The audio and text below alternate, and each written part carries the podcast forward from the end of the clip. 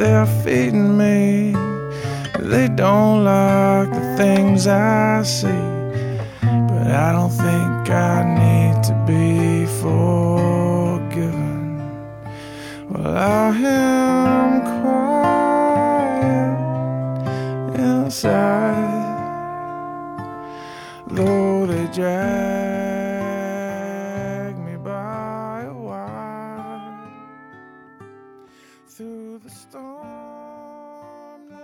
好，欢迎收听双望电台的阅读时间的节目。然后我是星辰，今天还是我跟大老师啊，等我们继续来，呃，给大家录这个阅读时间的节目。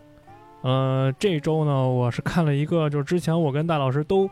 共同比较关注的一个超级英雄的漫画啊，就是大老师可能比我还更更懂一些啊，但是我从小也是，呃，最喜欢，要我说从小来说最喜欢的超级英雄的话，也确实是他。那么呢，本周呢，我们要推的第一个漫画呢，就是《苍白骑士》蝙蝠侠苍白骑士。然后呢，因为大老师特别对对蝙蝠侠可以说是对，比较因为他那个蝙蝠侠是黑暗骑士，然后他这本书就是苍白骑士，就是从书名上就开始跟他做对比。对对，对一般一般都是接受黑暗骑士的故事，但这次不是，是苍白骑士，对，所以从这个开始不一样了。没错，从这名字上就特别有意思啊！而且这个苍白骑士，大老师是不是应该是之前很早在国外其实就已经出了？是应该是最近才在世界图书出版社才引进了对，因为文版。他都是那个、嗯那个，他都是之前出完了，那个出完一九年吧，还是哪一年，也不是太久，反正就是那嗯个师徒才给重新引进。等于是苍白骑士这个就是整个的这个故事，它已经就是完结了之后，完了咱们国内才引进了这个中文版，对吗？对，还有一个续作，其实还有一个苍白骑士的诅咒，还有续作，其实。哦，它都是，呃呃，大老师可以给咱们科普一下啊，就是因为这个我也是从大老师这儿听来的，就是说，因为蝙蝠侠的这个漫画啊，就是现在更新到现在为止啊，就尤其是什么正传啊、外传啊、什么平行宇宙啊，十分的他妈的错综复，杂它十分的。乱。就是那个科普的话，就是说，那个是美漫最有名的两个就是 DC 和漫威嘛，然后就是就是这个门槛儿高在哪儿啊？就是因为它这个漫画就非常久远，从二战时期就开始几十年就开始那个延载，延展到现在。而且说会有一个那个经常特别玩赖的平行宇宙给你做重启，而且说今天不是叫 DC 漫画吗？漫威还好，漫威它那个好多人都以为 DC 漫威都经常玩重启，但是漫威其实真正意义上重启就一次，就在那个还是在嗯五年前，五年前五六年前就重启过一次。人 DC 作为重启这个概念的一个老祖宗，他经常重启祖，对他，他他经常重启，一重启完之后吧，反正他自己也他自己也现在弄得特别乱，他自己也捋不清楚，就他自己都捋不清楚，他现在，所以说他那个主世界就是非常乱，就是那个对，基本上反正他试图的跟作者说我们要给弄清楚，但是他自己也费劲。当然，对所以我们今天做的就是那个 DC 的黑标，就平行宇宙，跟那个之前都没有太大关系，会有致敬，反正就是嗯，之前就我是跟大老师有聊过这个关于蝙蝠侠的这个问题啊，因为我我我个人我是特别喜欢蝙蝠侠，然后那个但是我对他这个重就是各种重启啊，就包括这平行宇宙什么的，弄得我实在太崩溃了，就是我我没有精力跟 耐心去了解这些重启的这些弄不明白。对，然后那个大老师跟我说说说，其实就是因为大老师对我的这种阅读习惯啊也比较了解，然后大老师跟我说说，其实你就适合看那种黑标的，就是一本就是一个故事，而且然后这个国内视图什么的也非常喜欢引进那种黑，就是那个小丑之前那一本儿，就是那个致命玩笑，致命玩笑。对，致命玩笑那个也是黑标，他反正试图的也会引进一些主宇宙非常经典的作品，但是很少。他们省事儿，他们也不好卖这些东西，对，所以他们也会主动去做一些黑标，做非常多。就是好多人不知道，就是那个在美漫最火的美漫又超又超定最火的那几年，就是网易跟腾讯都开始打那个漫超那个美漫的主意。嗯，那个网易不是做漫威嘛，然后那个对标的腾讯就开始买 DC。在咱们 腾讯漫画里买一些 DC 的一些经典漫画，发现这玩意儿就门槛太高了，买买完版权也没人看，然后过一两年之后，好像没有没有一年，腾讯就不玩了，觉得这玩意儿没人看，烧不起也对，对烧不起，主要没人看，对对你花了钱等于看不懂。对你花了钱等于那个成本都扔出去了，但是没有收益嘛。然后同期的话，试图就开始引进那些一本儿你就能看完的那种，就类似于图像小说，几本书能完事儿的黑标作品。没错，你也你不了解，你也不用了解，你稍微有点了解就行。你看过一两集，知道这个蝙蝠侠，知道超人就行。没错。读一成书我觉得，就是，对对对，我觉得前面我们给大家介绍了一下，就是关于苍白骑士的它的这个丛书的系列啊，是隶属于哪一种丛书？就是隶属于 DC 的这种黑标图。黑标的这个系列，这也就是像大老师说的，它可你可以理解为它是一个单独的故事，完了之后不在它主线的内容用之前有多了解，对你也不用了解，就是说你单独把它拎出来当一个，对，当一个剧场版，当一个剧场版电影儿，或者说当一个单独的故事这么看，是一点问题没有的啊。然后呢，现在我们言归正传，我们直接进入到这个苍白宇宙的这本书里边啊。就是为什么我说这个这周我要给大家推荐这本书呢？而且是特别想带给大家推荐的，就是它苍白宇宙它呃囊括了一些。热点吧，我觉得它囊括了一些，就是 现在就是社会上的一些热点，就关于新闻上的一些热点啊，关于一些呃网络暴力啊，关于一些政治的阴暗面啊，抓的就特别对。呃，我抓的太他妈好了包，括说还有说，对于它虽然不是，它虽然是平行宇宙，但是它一是对于美国社会、欧洲世界的那些那个最近现实社会反馈的非常非常点非常对，而且他对于那些原著漫画、原著动画、这个原著蝙蝠侠系列的点也抓得很对。没错。就是我我我我我来说这么几个点吧，就是我不给大家做剧透了，因为这个试图引进的这个中文版，相信很多朋友还没有购入啊。嗯、因为大家就一开始大老师也说了，大家看蝙蝠侠的时候，可能都是习惯于黑暗骑士，对吧？黑暗骑士崛起啊什么的，对。为什么这本书叫苍白骑士呢？对吧？那很很明显是有一个反转，反转的意味在里边的。那什么人是能跟蝙蝠侠形成鲜明的反转的呢？对吧？就是相信大家听我说到这儿，应该是有一个猜想了，这个猜想也八九不离十。然后苍白骑士呢，他呃，正因为跟蝙蝠侠形成了鲜明的反转，所以之前蝙蝠侠所身上带有的那些标签儿、特立独行的所代表出来的一些气质，包括他所传递的某种精神，也许都在这本漫画当中遭到了一些质疑跟反转。对，被重新解构，就是之前那个点跟反转。我抓哪个非常对嘛，就是好多人开始调侃蝙蝠侠，就是他不杀人，他嗯比如说那个最他那个在蝙蝠侠世界里，超级罪犯非常多嘛，但是罪犯可以随便杀人，就是随便的去玩那种平民的生命，然后说平民天天在哥谭市那个跟在地狱没什么区别，水深火热嘛。对，但是他好不容易把罪犯抓住了，他也不杀，他又扔到那个阿卡姆疯人院去，对。而且那个疯人院啊也有问题，你就是玩过那个游戏或者说看过原著都知道，这疯人院啊，那个院长也是个疯子，把我管理者也 也不正常，就等于说你扔了就是他那个疯人院跟拘留所没什么区别，你可能判你十年刑，你几天他就跑出来了，他这不对等啊，就是说你罪犯可以随便玩那种平等的生命生命，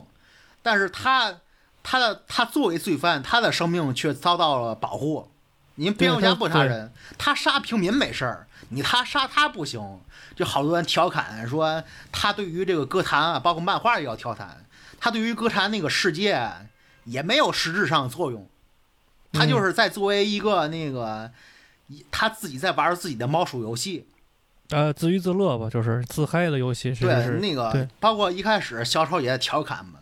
就是你抓我这么多次，你觉得你对于平民有什么贡献吗？也没有。嗯，我可能我就跑出来了，你保护我，谁保护他们，你也做不到。对，就是漫画然后也多次调侃这种事儿，就是解构他没错，他之前英雄主义，他之前那个一开始不是破防了吗？那个他暴打小丑，这是一个这个漫画的一个引子。他为什么暴打呢？就因为他确实击破他心理防线。你之前所坚信这些东西，保护平民什么的，没有意义、没有意义。对，崩塌，对，你把我抓进去，我还会出来。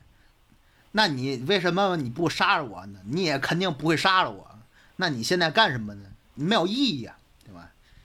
没有没有，其实没有意义。就是我觉得他有一个，就是刚才戴老师说那个，他前面有一个东西特别让我印象深刻或者打动我的，就是他跟蝙蝠侠说，其实对于 Gotham 这对于哥谭市来说。你才是最大的毒瘤，不是我。对他就是那个，他也会对平民造成伤害，因为他开那个，你玩过游戏都知道，他那个玩意儿跟坦克没什么区别，直接就碾过去。什么买个房子可能就没了，就跟成龙电影一样。那什么那个拆对公共设施破坏，人家都是也是公民纳的税呀、对吧？他他就是他们没有尊重 GTA。哎，对你说的这个特别对，你说的这公民纳税这点特别对，就是那个书里边也提到了，就是为什么这个小丑后来就是呃反转成光明骑士之后，他提出的这一系列质疑啊，就是说呃你们不断的让蝙蝠侠这种义警去出警，完了去呃大肆的找这种暴力执法啊，完了无论是房屋的破坏还是伤员的增增长也好，那都需要后期纳税人的钱去来擦屁股，去把这个事儿完善好，对吧？关民那众也不服他呀。对，那你那你这个纳税人的钱，实际上交你这个纳税人钱交出来，实际上是难道是为了给义警做这种事情擦屁股用的吗？主要是他提出了很民众啊，要是知道他是布鲁斯韦恩，可能更不服他。对，你首先啊，这个作为义警，你你抓着罪犯，罪犯过两天跑出来了，嗯，那你抓不抓没什么用。你作为那个歌坛的名流，歌坛的一个那个呃上游阶级的象征，你也没改变这个歌坛。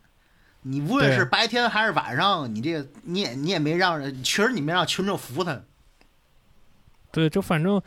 我这个书里有很多的反转吧，一是反转，二是一个就是不同的视角去看待，呃，蝙蝠侠跟小丑的关系。完了，包括你从不，他给你提供了另外一种视角去解读这种，呃，解读另外一种可能性吧，就是就是蝙蝠侠的另外一种可能性，然后也解读小丑的另外一种的可能性。蝙蝠侠啊其实也是一个疯子，对，也是个疯子。那那个那个就是另外一个故事了，那就是致命玩笑那故事，可能是讲的更也是对一个他精神也有问题。对，肯定是是是，呃，那那个就是另外一个故事了。那那个可能就是那个致命致命致致命毒效，呃，致叫叫什么致致命致命玩笑、就是那本书里边儿，就是让芭芭拉变成残废那个，对对对，那本书里边儿可能就是大老师提出的这个蝙蝠侠实际上跟小丑就是一体两面的精神病。他连那本小自己的部那个部下、自己的朋友都保护不了，别提那个民众了。对，那个就是我觉得那个那个就是很好的阐述了大老师刚才说的那个。但是苍白骑士呢，他这本书里边牵扯了更多关于呃政治的隐喻，完了关于一些正义的呃呃政治政治的隐喻，就是新时代正义的解读，啊，对对对，他可能所谓正义的解读你，可能有那个有人看过那种那个上世纪几二三十年代那种漫画，他当时的正义是什么呢？可能蝙蝠侠看见一坏人给他一拳，然后四格漫画一样，这就结束了。那时正义就这么简单，我嗯是英雄，你是坏蛋，我打打我把你打打死了。把你那个打昏了，我就赢了。那那那时候正义就这么简单。那现在不一没错样，没错，他这个尤其是他牵扯了很多，就是我觉得是暗讽啊，暗讽了很多欧洲世界，就是西方的那种，呃，所谓的呃正义，完了包括政治的讽刺，都在这本书里能够看到。所以我我我特别推荐啊，这是本周我第一本要推荐的书，就是是这本《苍白骑士》。嗯，也是那种什么黑袍纠察队，那么也是类似的嗯有点儿那个超级英雄意思的解构。对，有点那个意思。完了，更多的关于这本书的一些完整的情节啊，就是关于这个是感受什么的，我希望还是能够留给大家去看，因为这本书我觉得还是很精彩的，对，很值得一读的。但是我其实不太喜欢他这种模式，我觉得有点太正了。我还是喜欢小时候看那种蝙蝠侠 TAS 那种动画，就是那个在美国，就是咱中国不是播过吗？嗯，小神龙里蝙蝠侠边播过 TS 嗯那个动画，中国反正删减几集播过，在美国也是最受欢迎蝙蝠侠动画。那跟这就不一样了，那个就是蝙蝠侠他一个那个原始的一种人设。那个蝙蝠侠原始人设是侦探动画，因为它是黑夜，它不是那种就是美国队长那种举拳就干那种。对对对对，你看那动画，你回忆一下，它就是侦探故事。我可能发生一个命案，我也不知道是谁干的，我要去通过线索，然后通过那个探索侦探一样，把故事起那个把故事那个破解真相，然后才抓过坏人，那种侦探一样的超级英雄黑暗故事。那种还是喜欢小时候那种就是 T S 动画就还，是他还是动动脑子更多吧，对脑就是因为他在他本身就不是那种超能力英雄，而且他他没有超能他虽然，说他的体能已经是人类极限了，但他还是一个黑暗的侦探。他当时最早他并不是偏向于骑士，他是偏向于侦探，就是他有那些那个小道具，然后去游戏你也玩过对吧？对玩过玩过就，那种游戏那种，我要去发先发现这事儿是谁干的，然后我才去想办法怎么打败他，不是说一开始谁干了什么我就去打败他那种。对是这样的，是这样。还是比较怀念那种动画，比较简单纯粹。嗯，不过可能，呃，T A S 确实好啊，但是不过我我我个人倒觉得，这种黑标的，就是反正我觉得黑标的这种蝙蝠侠，可能是我看过的仅次于 T A S 的，就是我我我会比较喜欢，因为我觉得它里边很多情绪的东西吧，就是我比较喜欢，就是那种又既既阴暗又他妈的，就是。既充满阴暗，又好像也能够看到那么一丝曙光。哎，完了之后呢，既他么妈的黑暗骑士归来，什么都对对对对一路的。对，完了之后既他妈的让人觉得处处都是阴险的、狡诈的骗局、混乱的，但是也能让人觉得还有人好像在守护着这片高坦，就是守护着这个城市的那种感觉，就是是我比较对他，他漫画也有好多致敬漫画元素，比如说海葵因，他一开始就不是漫画角色，他一开始就是脱身于 TS 动画，而且这次那个也是，呃，在海报也有致敬 TS 海报，就是那种经典的蝙蝠侠用斗斗篷遮住自己那海报也出现过。嗯，对对而且那个海奎因也是最早漫画动画也第一次出场那种角色，就是那种就扑克牌里的那个 Queen，就扑克牌就那种那个戴着非常可笑的尖帽子那种那个那个 Queen。他也是有致敬的，好多致敬漫画里的一些情节，包括杰森，杰森是夜翼嘛，以前被小丑抓住，抓住完拷打，那种也都是致敬了。他有好多致敬拷主主宇宙一是样的故事，他可以没错，对这个原著非常喜欢的，也可以看一下好多梗。没错，我觉得但凡是对蝙蝠侠有那么一些兴趣的，我们今天给你推荐的这本《苍白骑士》都值得你一看。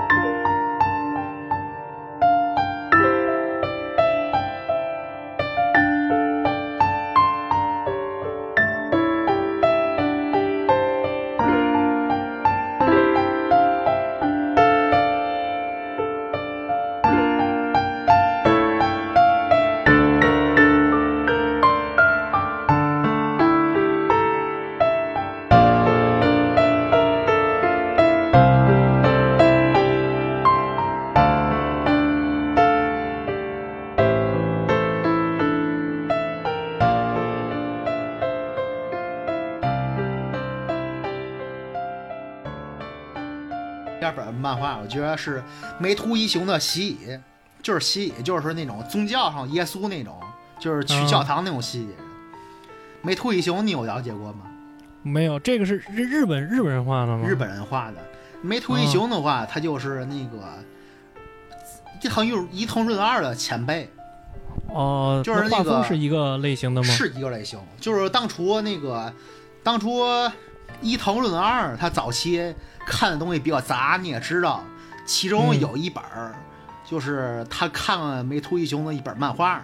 你知道他比他年轻，那个他比他那个呃哦好几十岁，他比梅图一雄比伊藤二大好几十岁。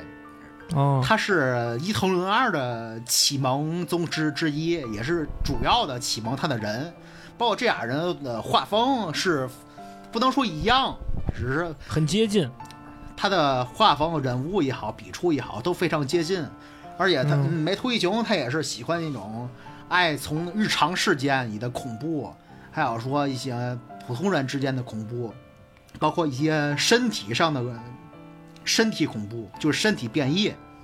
哦哦，明白就是伊。藤润二那种，你你你知道那种身体变异，我知道，就漩涡那种嘛，对那那种感觉的。嗯这些东西你听你也知道，都是伊藤润二后期漫画的主体。这我一听感觉就是明显就是一个流派可以看一下。他他嗯他一些经典画风，都是那个呃伊藤润二虽然说看书比较杂的人，但是他的受主体也是当初的梅图一雄，而他自己也说过。早时候早早期时候看梅图一雄的漫画受到非常大的启发，他姐姐给他的漫画，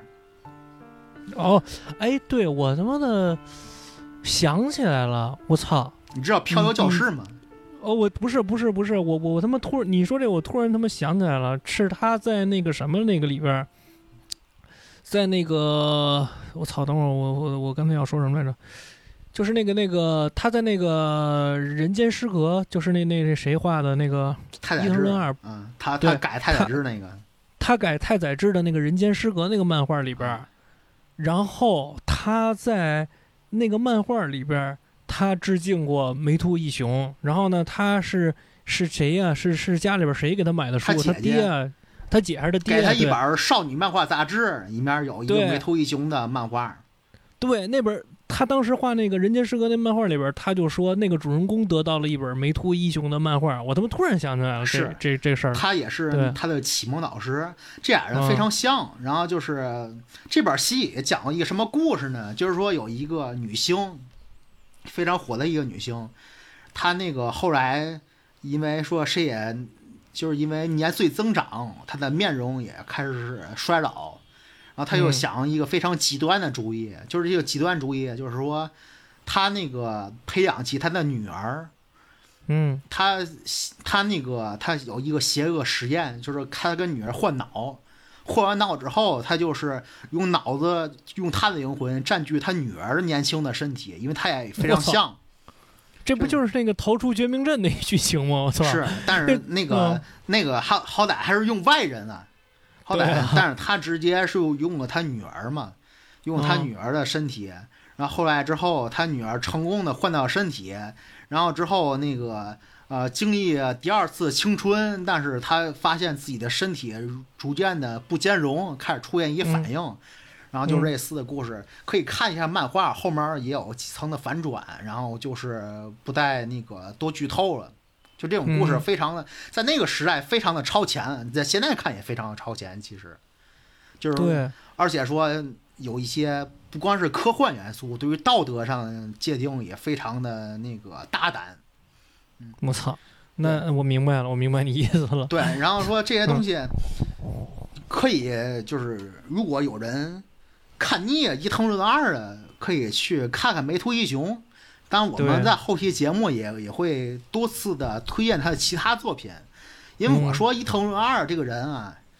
他的我我他挺套路的，你明白吗？他那个书嗯我现在也不爱看了，他那个书啊，我基本上我也能猜出八九不离十，我也没觉得他那个作品看多能有什么新意，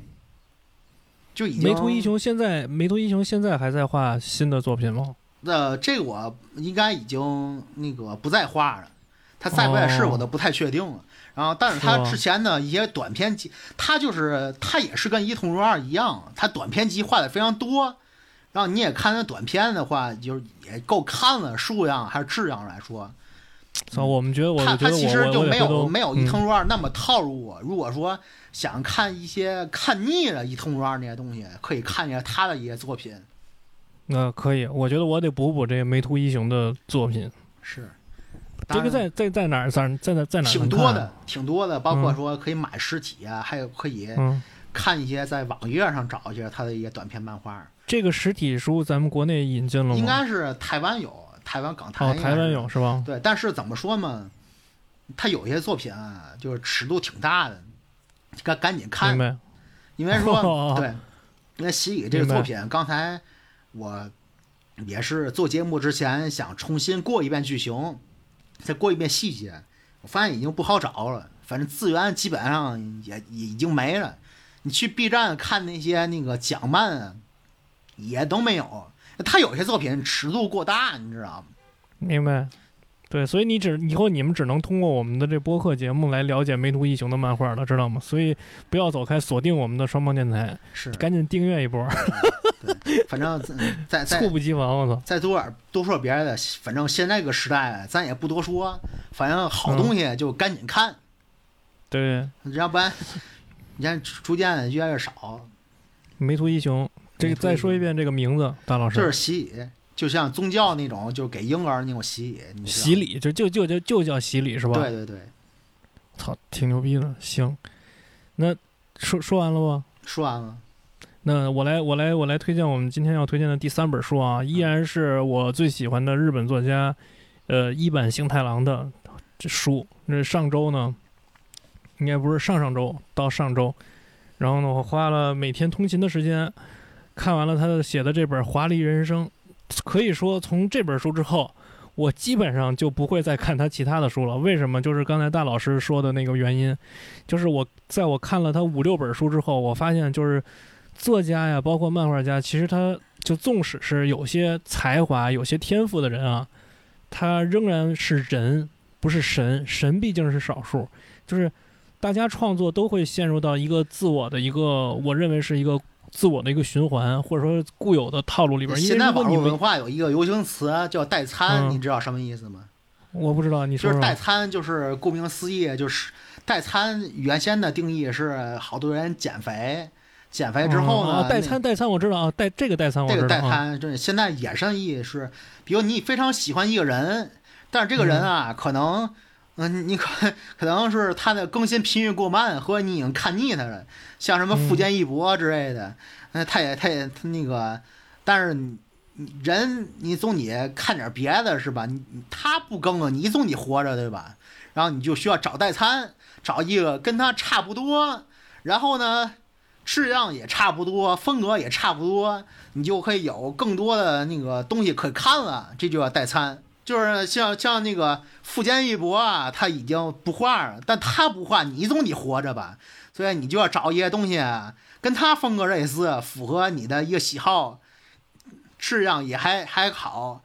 你看点别的，你就直接你你接着等呢，你也看点别的，这就是代餐文化。明白，就是我接着说啊，就是为什么我说我会觉得这个作家会陷入到一个固有的套路或就循环里边，就是一坂幸太郎其实就是他的这个东西都特别明显啊。就先说这他这华丽人生，依然是呃，他他这个华丽人生你可以理解为是群像剧，就是一个群像小说。然后呢，其实大家都在仙台市的一天当中完成了这个群像小说，知道吧？都在仙台这个城市里边。然后呢，这些人可能错综复杂的关系，可能就是擦肩而过，可能就是在最后最后的一章节里边，这些人所有的联系脉络串到一起了。但是其实你从一开始看的时候，都是这一章讲的是谁谁谁的事儿，这章讲的谁谁谁的事儿，这章讲的谁谁谁。比如说这章讲的是小偷，他潜入人家家去开始偷钱的事儿。第二章讲的是一个足球运动员跟他的心理医师出轨了，啊，然后俩人决定去杀他老婆的事儿。完了，底下这章呢讲的是这孩子的爸爸跳楼了，然后呢孩子把他爸嗯这个尸体拿到一个解剖院，那解剖说解剖院的人说不要把你爸爸火化，完了之后我们来解构神明啊，你看似其实都是不相干的事情啊，看似都是不相干的事情。完了，第四个人可能是失业了，在仙台市上溜达，完了碰到了一只老狗，对吧？完了，后来那个有几个小青年要抢他钱，然后他开枪射中了其中一个青年。就这四个故事，你从开头看就是完全牛风牛风马牛风马牛不相及的四个故事，然后完全不搭嘎的人设。但是可能慢慢慢慢慢慢的，你知道了哦，这四个故事里边之间有千丝万缕的关系，而且这四个故事都是普通人被卷进了一个事件当中，所以这些要素就构成了一坂幸太郎他的小说。就是我当你看足够看的足够多他的小说的时候，你会发现其实他的东西开始玩上拼盘了，套路化了，你知道吗？他已经开始就是你们开始，他这种风格啊，就是相对于他自己创新了。但却又没创新，他确实是创新了，但是吧，感觉又没有创新。就是反正就是，我觉得他的文字啊，他说我该怎么说？就是他的文字依然能治愈我，就是我还是喜欢，就是这种市井气的这种有生活烟火气的这种东西，而且是这种看腻了。对对对，有点这个。先放下吧，就是等什么时候想看时再看。对，就是对，就就短短时间内摄入这么多，确实有点儿，对对，就就我我坦白着，我现在还是愿意玩《三国无双 》，对，但是吧，他他就他他他还是那意思，他就换皮游戏嘛。我可能我买完我放那儿，我等啊，我突然有一天我想玩了，我再玩。是，对，我也不能说它也不好。但它它就那意思，它从一到八也都那意思。我什么时候想玩，我再玩。我实在是玩不动了。对，我觉得这个你你这个比喻跟我那个感觉吧，有点像，但又不完全一样。就是我仍然觉得一版星太郎的文字确实能给我一些，到目前为止啊，仍然能给我一些惊喜，然后也能给我一些治愈。就是比如说，我看他描写这个人啊，就是比东野圭吾强啊。他已经没有惊喜了，他他已经给不了我惊喜了。对我我他妈看见东野，我现在是看见东野圭吾这四个字儿，我都打心眼里就是恶心，就直犯恶心，有生理反应，就是那个书店屏蔽器。你可能进一书店看他那个 C 位上摆着东野圭吾，你就可以走了。对，我觉得也是，就可以走了。然后那个一本幸太郎还是还是还还是好的，但是只不过就是当你看。看过他大量的书之后，你觉得他还是很，呃，难逃出那个固有的一个自己的套路吧？或者说他现在很难突破自己？我觉得是，但是我觉得他的那个《华丽人生》这本书还是牛逼的啊，还是还是好的，所以推荐给大家。就是他能够把一个群像剧通过蛛丝马迹，就像刚才大老师说，他有点像，他有点像侦探的那种东西啊，但是他又完全不是推理小说，他完全不是。然后呢，他给你。呃，用一种像是推理的手法，慢慢的去给你找其中的线索，完了把每个人的脉络啊都很清晰的给你阐述出来，最后你发现这些人各自的人生轨迹编织成了一一张网，完了之后这些人就串在一起了。嗯，还是，哎呀，这还是好东西吧，就是但是你就是他妈鲍鱼吃多了，你不是也得恶心吗？就反正就是我觉得。对，还还是那种少看那种合集，反正还是就像我之前看金庸似的，我特别讨厌那个，特别讨厌那个《笑傲江湖》。嗯，因为《笑傲江湖》那本书啊，怎么说呢？就是说，他那书啊，他基本上他没，你要放在合集里看，他没有创新，他那些东西都是之前那个金庸他自己玩过的一些梗，他没有创新，他没有任何创新。嗯，但是呢。如果你第一本你看的就是《笑傲江湖》，你觉得这本书太牛逼了，它全是创新。所以说，最还是少看那种合集类的东西。你看就是那种合集一二三四五各几部给你一块看，你就容易吐了。没错。嗯，行，这本《华丽人生》反正就是推荐给大家上下班通勤的时候看吧。对，然后大概的一个小说的。类型跟结构，我刚才在前面也说了，啊，这本书就这样。完了，让大老师介绍今天的最后一本书吧。我还是想聊一下《三体》。其实，嗯，我我这就我推荐什么，其实突然想起来，最近也是《三体》比较火，然后想聊一下这本书。就是你现在回顾这三部曲，我觉得我还是最喜欢第一部。嗯，就第一部应该是。你怎么说呢？你可能是大游他一个舒适区吧，他喜欢写那种以小博大的故事。他一开始他他第一本《地球往事》的是吗？地球往事，你可能一开始他就是一个非常小的一个小规模事件，说什么那个部门找一个什么人探讨最近发生一个什么事儿，然后你逐渐的抽丝剥茧，他最后推进到一个外星的文明，他外星的文明，他开始构建自己的侵略计划，开始计划自己像那个太阳一样的侵略武器。你从一个那个啊中国某一个地方不知名的一个小一个小人物，也不是一个学者吧，普通的学者。他去推进到一个外星文明对于全宇宙的侵略计划，我非常喜欢那样过程。他的第一部，你就好多人特别喜欢那第二部，我不能理解呀。我觉得第二部他写的挺差的，有些地方大部分都写的挺差的，我觉得。但是他第二部为什么那么受欢迎嘛？他重点他那个最后一点写的挺好的，或者他有些片段写的非常不错。就是黑暗森林是吧？对对对。嗯，包括说黑暗三原则，我一个人去震慑外星侵略文明，包括说最后一些军舰战，它一些的细节描写的不错，但我觉得全书还是大游在尝试他自己所不太，他自己所不太擅长的东西，导致全书好多地方他都是一个崩坏的感觉。他就是拿拿拿自己短处去打了第二本，其实就是。他其实还是人把他顶到那个层次上，你必须去写一个宇宙宇宙级别的故事，嗯，就是粉丝把他顶上去，你必须去写这样一个东西。但他在某些地方写的还是挺不错的，我觉得《黑暗三银》的话，但是他而且说《黑暗三银》他有原则，反正现在看挺幼稚啊，我感觉。而且我觉得就是，嗯，你你你接着说，你接着说啊。你就黑暗三，你现在看挺幼稚，就是说，什么意思嘛？比如说那个，你打了我，你想打我，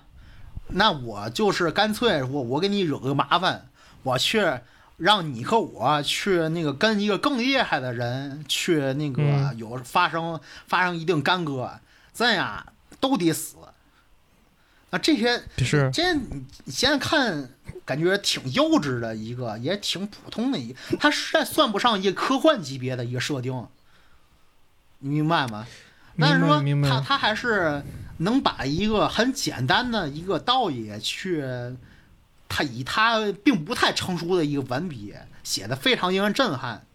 我觉得第二本书还是有可取之处的，但我并不讨厌他的文笔，我其实。就文笔，我觉得好多人就是非常讨厌他文笔，觉得文笔很烂。但是我觉得还好，我觉得可能我本身我也没在不太在乎文笔这个东西。我觉得他文笔是过关的，他一差别主要还是文文化，就是说对于那个文学方面上有漏洞，他对于这个小说整个构建是有问题的。就文学的，你构建一小说，你构建一文学，你肯定要构建有一个结构，对吧？嗯，它就是结构的构建，文学的结构构建是有问题的。但我觉得他文笔还好，包括第三本书，好，第三本书我觉得挺难看的。但是第三本书的话，他反而最在那个他被世人最诟病的文笔方面啊，写出了一些非常不错的一些小文笔。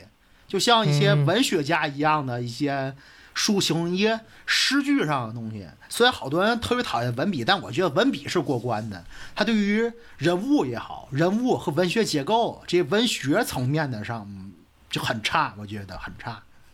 是文学很差，其实。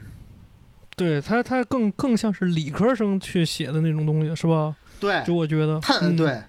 他的天赋是很有的。他他的文笔不差，他他可以写出，他虽然不能像文科生一样写出非常那个结构非常优秀的文学结构，但可以像诗人一样写出非常美的一些诗句。他的文学程度有问题，但他文笔不是他的黑点，他并不是要黑。不要再黑他的文笔了。其实，就我觉得，反正我我我看过的，确实我后面都是潦潦潦草的看的啊。就是后来就是有广播剧之后，我就用广播剧替了。但是确实给我留下印象最深的也是第一本《地球往事》，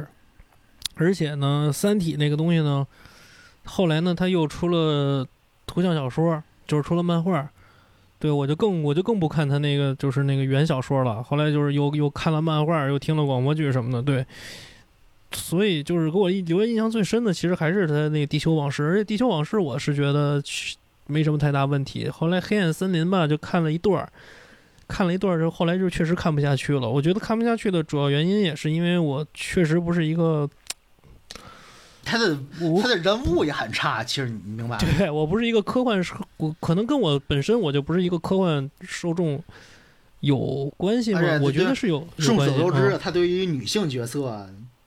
刻画的都一言难尽。一言难尽。对，反正我觉得我确实不是一个客观受众嘛，对，然后而且呢，我又特别，我我又是那种特别喜欢在科幻的这种东西里边去找爱情元素的，或者说去找那种浪漫元素的人。他基本没有吗？对他他第二部，他第二部说那个你有你需要我配合什么？我说我要找一个妻子，那你那个妻子是一个什么样的人呢？说可能是我写的小说里面的人，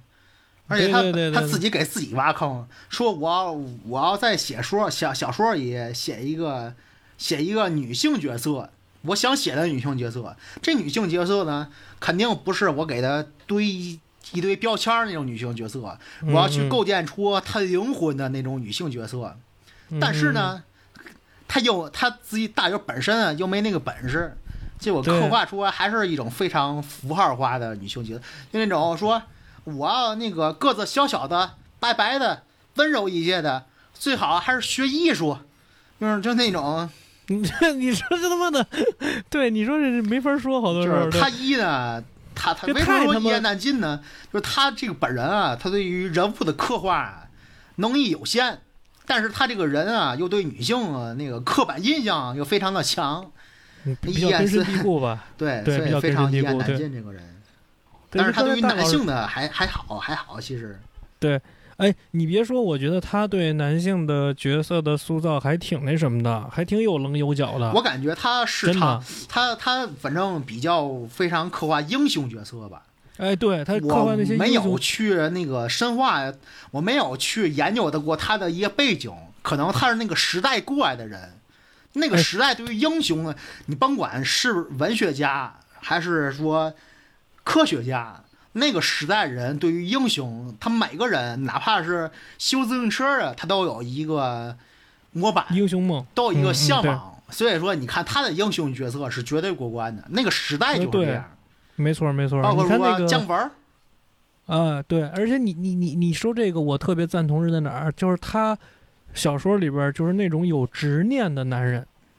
就是对吧？就是你可以理解，你可以用你的话说，就是有英雄梦的人，或者说是英雄角色。但是我觉得有英雄梦或者英雄角色，他往往有一个核心的点，就是他有对某些事物有执着的